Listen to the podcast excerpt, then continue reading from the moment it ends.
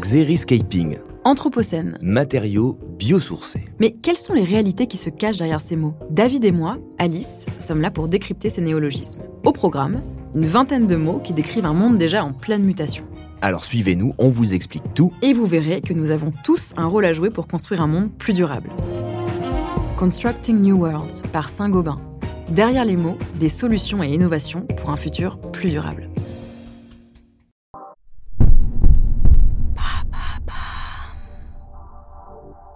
Bonjour, je m'appelle Alice Vacher et avec l'agence de podcast Bababam, nous avons décidé de lancer l'empreinte. Nous partons à la rencontre d'entrepreneurs, de PDG de grands groupes, de directeurs de la communication, de la RSE, qui se battent chaque jour pour valoriser l'image, l'empreinte de leur entreprise.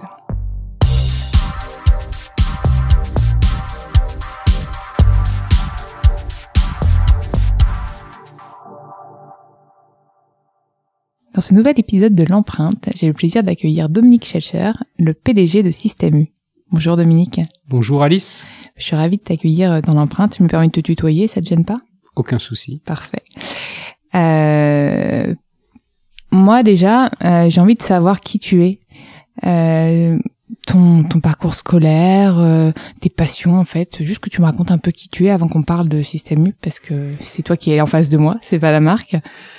Absolument. Alors, peut-être le premier mot, c'est que je suis un entrepreneur avant tout. D'accord? Donc quelqu'un qui entreprend, qui a sa propre entreprise, euh, sa PME, avant d'être le dirigeant de Système U. Et tout a commencé en fait par le fait que je suis fils d'épicier. Quel- Est-ce que c'est un nom d'épicerie connu ou? Euh, fils d'épicier en à la campagne, en Alsace, avec deux parents qui ont commencé très jeunes à reprendre une épicerie de 20 mètres carrés, où ils vendaient euh, tout en vrac, où il n'y avait pas de frigo à l'époque, où les premiers yaourts sont arrivés, euh, peut-être servis à la louche. Enfin bon, vraiment les, balbutiements du, commerce. Et j'ai grandi là-dedans, donc dans une épicerie qui elle-même n'a cessé de grandir et dans laquelle j'ai commencé à travailler euh, très tôt. j'ai 11-12 ans, je passais mes vacances là-dedans. et, voilà. Et donc à 15 ans, après avoir fait beaucoup ça et après avoir beaucoup observé mes parents, je me suis dit, en fait, jamais je ne ferai ce métier. Et donc, pourquoi? Pourquoi? Parce que c'était beaucoup de sacrifices, euh, beaucoup de travail, euh, tout le temps, tout le temps, tout le temps. Mon père jeune, je l'ai très peu connu et j'ai dit que c'est, je me suis dit que c'est pas ça que je voulais euh, vivre.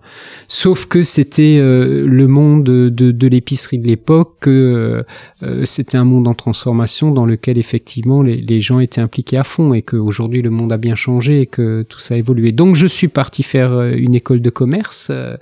Euh, loin de ma région, l'Alsace. Euh, J'ai fait l'ESCA à Angers. Ah, moi aussi. oui, c'était, je ne savais même pas. Moi aussi, Ah bah, je j'ai fait sais. d'Angers, donc j'ai vécu à Angers. C'est très drôle. Ah ouais, je savais pas non La plus. coïncidence.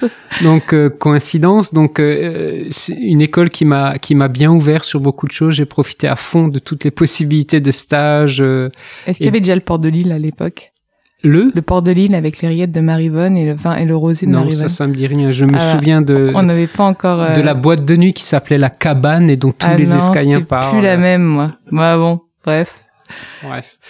et, et donc euh, j'ai bien profité de cette école, de toutes les expériences qu'elle m'a, qu'elle, sur lesquelles euh, elle m'a, elle m'a ouvert.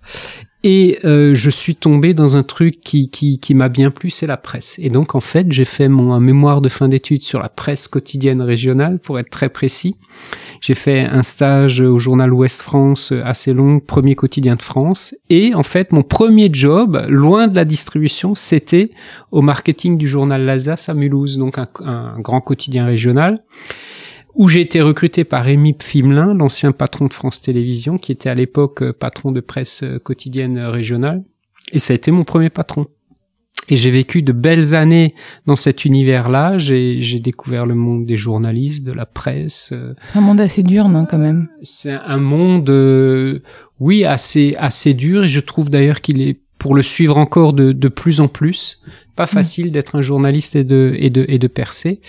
Et, et voilà, donc quelques belles années, mais au bout de ces années est est arrivée une question euh, qui a été euh, est-ce que tu es vraiment finalement heureux là-dedans et est-ce qu'il te manque pas quelque chose? Et et il y a quelque chose qui me manquait en fait, c'était euh, ma liberté et mon indépendance, celle d'être mon propre patron Je me retrouve aussi là-dedans. C'est énorme. On a le même parcours, mais je suis pas encore PDG de Système U.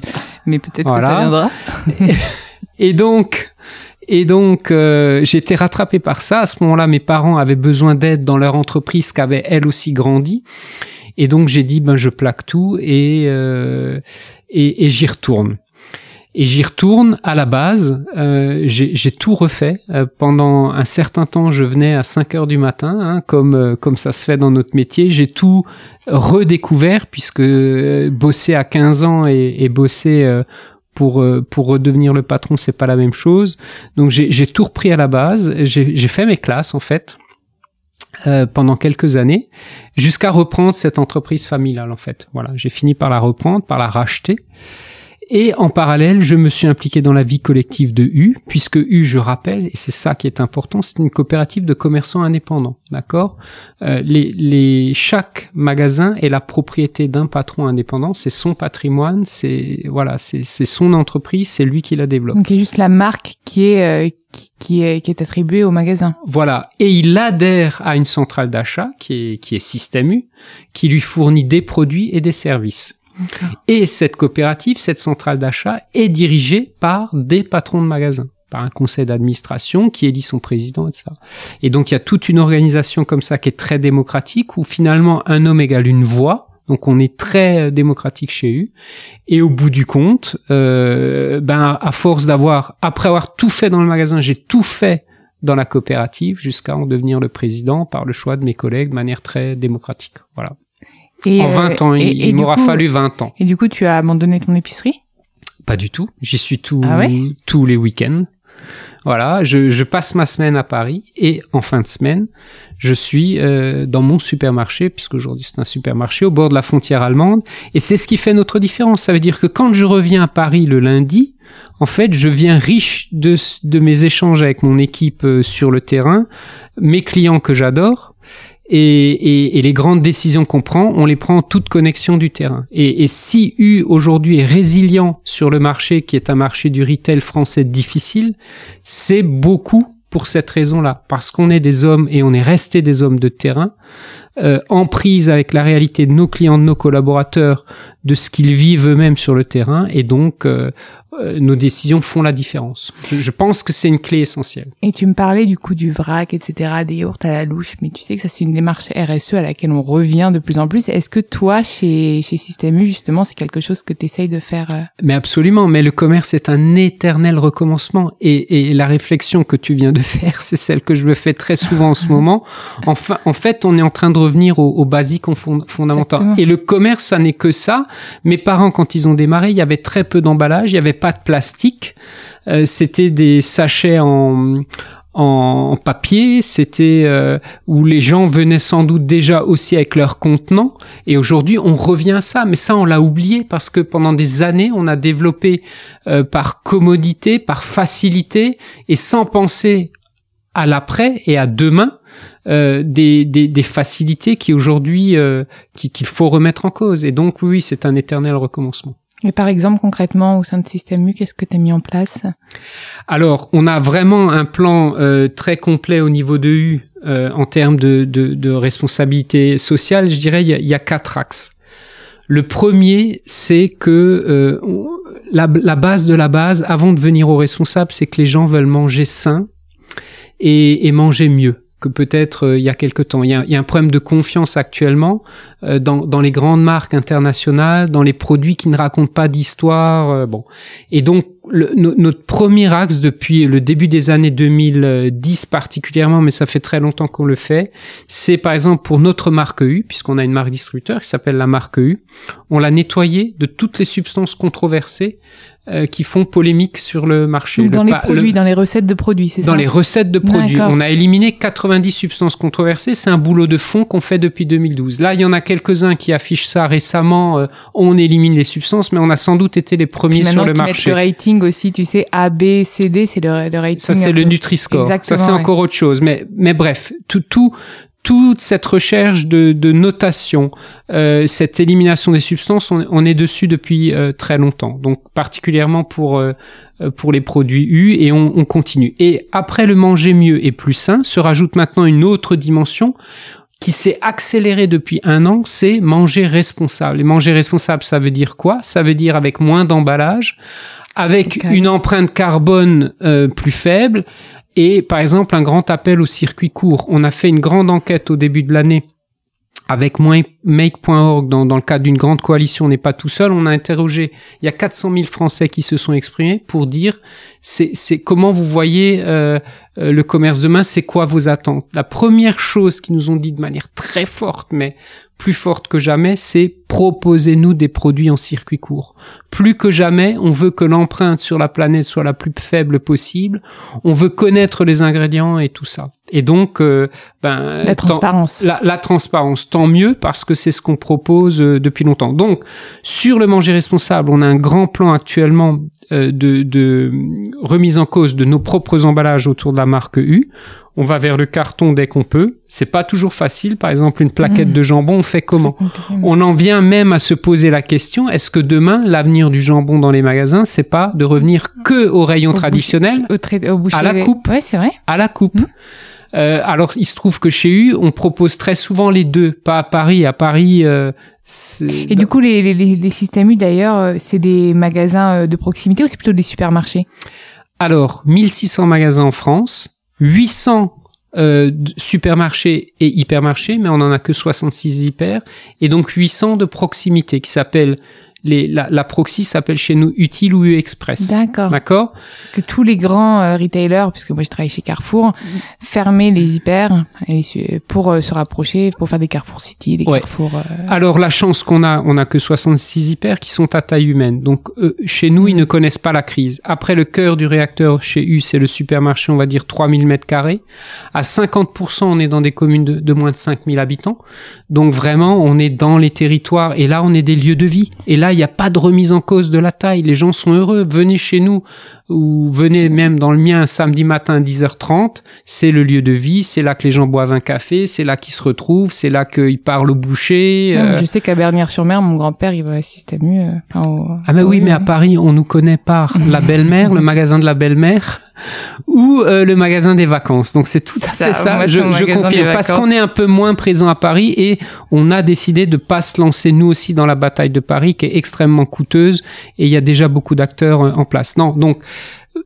pas de sujet de grand hyper chez U. On est des magasins de façon de proximité et on, travaille là-dessus.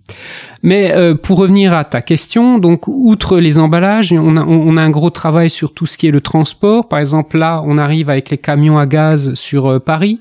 On réfléchit déjà est-ce que l'après euh, électricité ou gaz, c'est pas les camions à l'hydrogène demain Donc on est déjà sur ces sur ces sujets-là.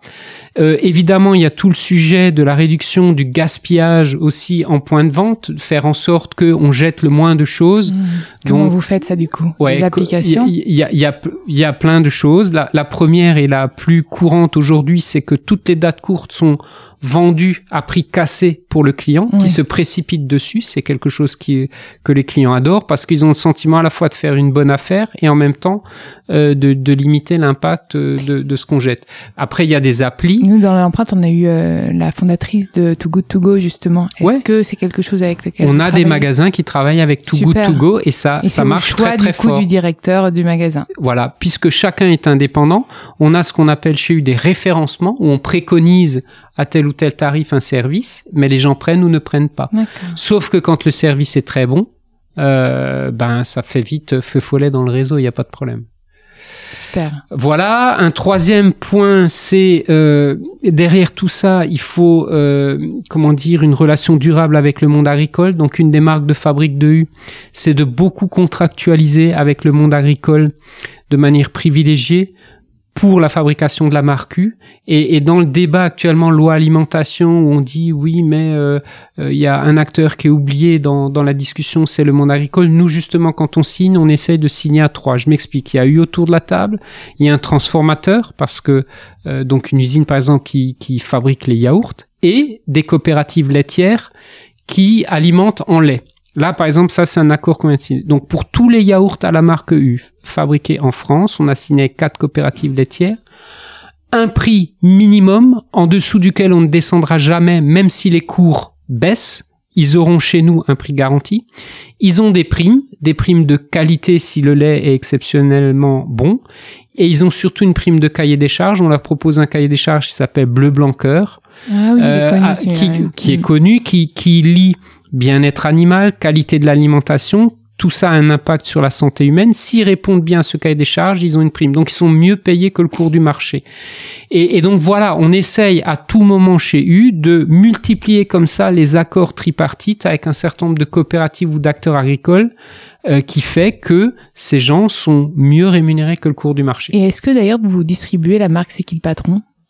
Ou pas C'est peut-être un choix de pas le faire, hein, mais euh, mais comme euh, comme je Alors- sais qu'on a eu aussi Nicolas Chaban. euh, On commercialise particulièrement le lait, mais ah, après, donc vous l'avez quand même le lait. Mais après, comme nos démarches sont extrêmement proches de celles de C'est qui le patron, Oui, du euh, coup il y a plus, il y a plus. du, euh, du coup, on fait beaucoup la promotion euh, dans nos magasins de nos propres démarches. Voilà, ce qui est normal, ce qui est légitime. tout à fait. Et euh, aujourd'hui, vous reconnaissez, bah, je pense, je suppose quand même dans cette marque qui est, enfin, qui est pas vraiment finalement une marque, c'est presque une coopérative. Ce que vous m'expliquez, c'est plus une coopérative. Alors, euh, non, la marque euh, U est une marque aujourd'hui. Ça reste une marque, oui. U, U euh, a grandi, était au, au départ, euh, c'était des petites coopératives d'épiciers qui se sont rapprochées, rapprochées, rapprochées jusqu'à faire la grande coopérative Système U aujourd'hui qui fait aujourd'hui, on a frôlé les 20 milliards d'euros de chiffre d'affaires l'année dernière. D'accord? Mais c'est, euh, euh, comment dire, l'association ultime de tous ces euh, petits commerçants. Ces gens, à un moment dans les années 70, ont décidé de, et surtout années 80, de lancer leur marque, la fameuse marque U qui au départ était une marque comme les autres marques distributeurs, etc. Sauf que cette marque a grandi, qu'on est bien loin des débuts où on- nos produits c'était simplement des copies des grandes marques. Oui, puis souvent de moins bonne qualité. Et parfois de moins Voilà. bonne qualité. Aujourd'hui, c'est plus le cas. On, a de la, on a du marketing, on a de la créativité, on définit nos propres recettes et on va chercher les propres fabricants qui vont fabriquer nos produits U originaux. Et comment changer alors comme ça les mentalités qui au début achetaient de la MDD puisque c'était la marque distributeur Ouais. et l'achetaient un peu par par défaut et comment les faire acheter euh, par envie finalement cette Mais- marque mais- distri? mais par la par la qualité, par le travail qu'on a fait sur les recettes. Moi, l'idée, c'est que quand on achète un produit dans, dans un de nos magasins, on l'achète en toute confiance, parce que les gens savent qu'on a fait un travail sur la recette, qu'il est bon, Euh, que demain l'emballage sera encore meilleur. Voilà, un achat en confiance et, et, et, et, vrai- et véritablement d'une marque. Donc non, U aujourd'hui est une marque qu'on défend, qui est extrêmement fidélisante. Les gens, en, en général, quand ils ont goûté les produits, ils les, ils les rachètent et on fidélise beaucoup avec ça. Je me rappelle de la Torgoule justement en Normandie. La Torgoule, euh, Eh ben, par exemple. c'est un truc qui, qui est pas à Paris. Alors là, t'as- t'as- Par typiquement ce plat-là. euh, quand, quand on dit on, on fait un travail en profondeur, notre pâte à tartiner au chocolat est sans huile de palme. Ouais, c'est bien ça. Elle est, elle est sans huile de palme. On a fait un, un- un gros travail. On a trouvé aujourd'hui une recette et faites goûter euh, euh, aux enfants autour de vous. Vous verrez, euh, Mm. elle est parfaitement bien notée cette pâte à tartiner. Et quels sont vos prochains challenges alors? Alors les prochains challenges. Alors il y Ça en peut a. être aussi sur l'épicerie. Ça peut être sur. euh, Alors, le, le, le premier challenge qu'on a, auquel on a fait face aujourd'hui, c'est le e-commerce alimentaire. D'accord? Qui, dans nos meilleurs magasins, prend 10% du, du marché, qui sans doute va aller vers 15, peut-être 20 dans quelques années. hmm. On a aujourd'hui la moi- moitié de nos magasins qui ont des drives, donc on est à fond sur le, sur le créneau. Et ne pas avoir ce service-là, même à la campagne, c'est pas possible. Donc, on propose ça et on y est à fond. On a revu notre site, on a revu notre appli. Ça, c'est premier challenge. Mais notre conviction derrière ça, c'est quand même que dans l'alimentaire, je dis bien dans l'alimentaire, je parle pas du non-al, 80% du business va continuer à se faire en magasin physique. Et donc, la clé pour nous, c'est, et les, et les challenges de demain, c'est bien former nos collaborateurs parce qu'on croit que le commerce de demain, il sera avant tout humain. Quand j'entends, oui, il y aura bientôt plus de caissières et tout, ben, pas Ouais. chez U. Pas chez Non. Et puis moi, je suis pas forcément d'accord non plus avec cette analyse-là. On irait plus vers des magasins euh, digital, c'est-à-dire qu'en fait, on va digitaliser euh, les stores, mais euh, mais plus humaniser, continuer l'humain. Les gens ont besoin de contact. Complètement. Les gens ont besoin de contact et nous le disent et nous le réclament. Mm. Ils ont la caissière, ils ont le bon boucher avec qui ils ont des habitudes, à qui ils n'ont même plus besoin de dire comment faut couper le steak.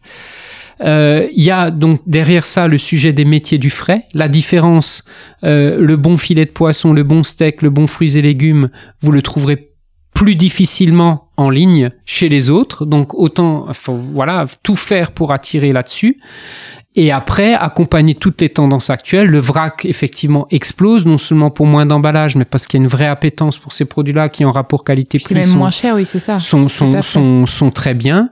Et après, apporter un certain nombre de services de transparence. On a lancé une, une application qui s'appelle Y a quoi dedans on travaille là sur une prochaine version qui, qui, qui fait la transparence sur les recettes de produits. Y a-t-il ou non dans tous les produits du marché, pas que les nôtres, des substances controversées, oui ou non? Et donc on dit il y en a ou il y en a pas. Et donc c'est vous qui l'avez lancé carrément l'application? Ouais, l'année dernière ah. et elle a un certain succès. Euh, top, ça. Euh, ouais, voilà. Donc c'était notre façon de dire attendez, nous on a fait un gros travail, mais regardons tous les produits du marché. Donc voilà, c'est un concurrent à, à, la grande qui est très connue, avec laquelle on ne veut pas rivaliser, mais on apporte notre petite pierre à l'édifice de la transparence et de la connaissance du client, parce que vraiment les gens attendent ça. Et après, euh, et, dernier point, mais on l'a largement compris, je pense, à, travers ces propos, euh, aujourd'hui, euh, pour moi, c'est presque plus la digitalisation de l'entreprise qui est importante, parce qu'on est dedans, on agit et on continuera à, à, rendre le parcours client de plus en plus fluide entre magasins physiques et digital.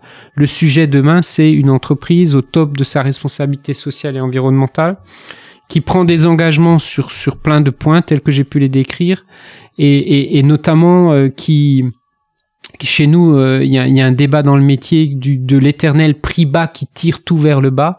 Nous, on essaie de viser un prix bas juste et responsable euh, pour toutes les parties prenantes. Et il faut que le producteur de, de la bonne matière première française y trouve aussi son compte. Donc, on n'est pas les seuls. C'est pas toujours facile, mais on essaie d'apporter notre pierre à cette euh, bataille-là. Ah, merci Dominique. Est-ce que tu as quelque chose à ajouter? Bienvenue euh, prochainement dans un magasin U pour euh, voir sur le terrain euh, tout ça.